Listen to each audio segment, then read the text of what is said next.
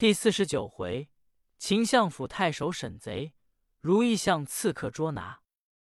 话说秦相一问那人叫何名，所偷物件放在哪里？那人说：“小人姓刘，名二，乃西川人，做小本经营为业。只因今日要回家，走至大街，不知为何，官人把我拿来。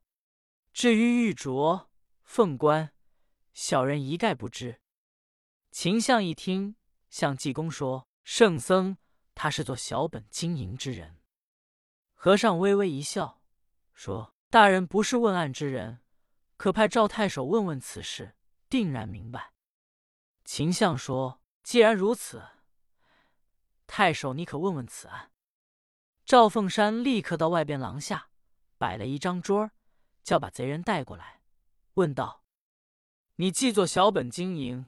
来，把他所带物件拿上来看。下面答应，立刻先把包袱刀都全呈上。太守说：“你这刀是作何使用的？”刘二说：“那是我走路防身之用。”太守问：“你做什么小本经营？”刘二说：“我卖鲜果子为生。”正同着，只见和尚过来说：“我问你，这小包只是什么物件？”刘二说。是随身所用之物。和尚把包袱打开一看，有两件衣服，翻到底下有一双新袜子。和尚说：“你既做小本经营，还穿新袜子？”太守一听，这不像话，也不好答言。刘二说：“回禀老爷，我做小本经营，有钱买一双新袜子，也不犯法。”和尚往袜子里一掏，掏出一个包来。打开一看，是一颗大珍珠。和尚说：“你穿袜子不犯法，你这珠子是哪里来的？”刘二吓得颜色更变，说：“回禀老爷，那珍珠是我捡的。”秦相在那边看得明白，这颗珠子是凤冠上的珠子，叫家人把珠子拿过来细看，果然不错。说：“圣僧。”这颗珠子是我失去的凤冠上的。赵太守一听，勃然大怒，说：“你这厮，大概我不打你，你也不是说。”秦相府这里有的是竹棍，吩咐手下人打，刚要拉下去要打，吓得刘二说：“大爷不必动怒，我实说，小人姓刘，名昌，绰号叫野鸡溜子。”原本在西川路绿林中当小伙计跑道，这颗珠子并不是小人所偷的。原本是今天早晨有一个西川路的大盗叫华云龙，外号叫乾坤倒数，同着一个铁腿猿猴王通，他二人先在泥庵来花，后在饭馆杀人，又到秦相府盗的玉镯、凤冠。旧日我伺候过他们二人，今天他们二人给我的，叫我回西川，说这颗珠子。能值四五百两银子，叫我卖了，可以做小本经营，也够我吃的了。今天我方要出钱塘门，不想被二位公差把我拿来。这是以往从前真情实话，并无半句虚言。太守说：“这华云龙、王通在哪里住着？你定然知道。”刘昌说：“他们两个人原先在兴隆殿住着，他现在搬了。”小人我可不知道了。和尚说：“太守，把他交钱塘县定料入狱，这案总算破了。相爷赏他们原办。”相爷吩咐家人拿五十两银子赏给柴元禄、杜振英，钱塘县地面官人帮着送来，每人赏他们二两银子。柴元禄、杜振英谢了赏，把刘昌带下去。秦相说：“圣僧。”这个华云龙现在哪里？求师傅可以帮着拿了。本阁过了事再现。济公说：“我给你算算他在哪里。”秦相说：“甚好。”和尚说：“你拿八锭金子来，我拿金子算。”秦相立刻吩咐家人到账房取八锭金来。立刻家人取来一两一锭八锭，交给济公。和尚搁在桌子上，嘴里咕挠挠，也不知念些什么。念完了，把金子带起来。和尚说：“仁和县的知县呢？”秦相说：“现在外面。”立刻把仁和县知县叫进来。和尚说：“贵县，你手下有一位班头田来报，给我叫来。”知县吓得颜色更变，也不知什么事，说：“不错，有一个田来报。”济公说：“给我叫来。”知县也不知济公什么心意，心中辗转，又怕田来报窝藏着盗玉镯、凤冠的贼人，赶紧派人把田来报叫来。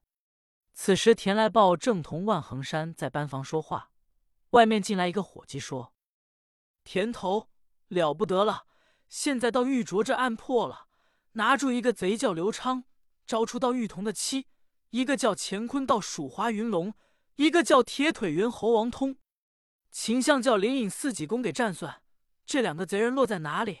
济公站了半天，什么话也不说，叫咱们老爷去说，叫你去有话说，把老爷都吓了一跳，也不知什么事。老爷派我叫你来了。田来报一听，愣了半晌，叹了一口气，说：“了不得了，万贤弟，咱们哥俩知己相交，我这一去。”倘有何错，我家有老娘，有你嫂嫂，无人照管，你要多多的照应。万恒山一听这话，诧异其中有因。万恒山说：“田兄长，你说这话从何而来？”田来报说：“你也不必问，少时你便知道。”站起来，跟着来人，直奔相府。到了相府，往里回茶，把田来报带到。济公吩咐把他带进来。田来报来到里面，先给秦相济公行礼，然后给大众行完礼，往旁边一站。和尚过去说：“田来报，你来了。”过去伸手把他拉到厅房之内，说：“你把这项阴灵帽给我摘下来。”田来报一想，要挤我这个头一把。和尚说：“把这匹挺带解下来，把青布衫脱下来。”把靴子脱下来，把汗褂脱下来。田来报一听，说：“师傅，你叫我把衣服都脱下来做什么？”和尚说：“我叫你脱下来有好处。我问问你，这顶头巾值多少钱？”田来报说：“大约卖去得两吊钱。”和尚说：“不多。你这件青布靠衫多少钱买的？”田来报说。也得两吊五百钱，连皮艇带汗衫靴子也得两吊五百钱。和尚点了点头，吩咐家人去到账房称二百两银子来。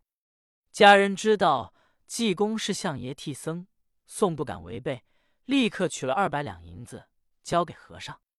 济公一只手拿着二百两银子递给田来报，田头接过，和尚说：“你拿去吧。”田来报也不知是怎么回事，拿了二百两银子出了相府。刚一出来，见万恒山在府门口站着。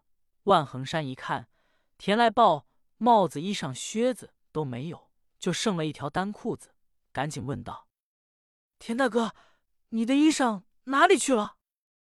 田来报说：“衣裳卖了。”万恒山说：“卖了多少钱？”田来报说。二百两银子，就把方才之事一说。万恒山说：“你问问还要不要？我还有一身衣裳。”田来报说：“我不能再进去。”万恒山说：“田大哥，你方才说的话甚凶，又说叫我照看老娘，照看嫂嫂，倒是什么事情？”田来报说：“你好粗心，咱们两个人做的事，你忘了？”当初兵围灵隐寺，所拿济公，不是你我把济公诓到秦相府？我怕他记恨前仇。万恒山这才明白，二人拿着银两回去。此时秦香见和尚留下田来报的衣裳，给了二百两银子，也不知是什么心思。刚要问和尚，济公说：“太守哪去了？”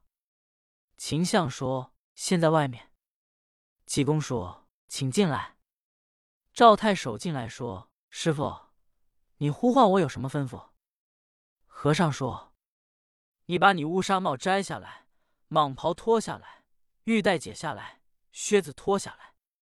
秦相一想，这倒不错，得要打梆子。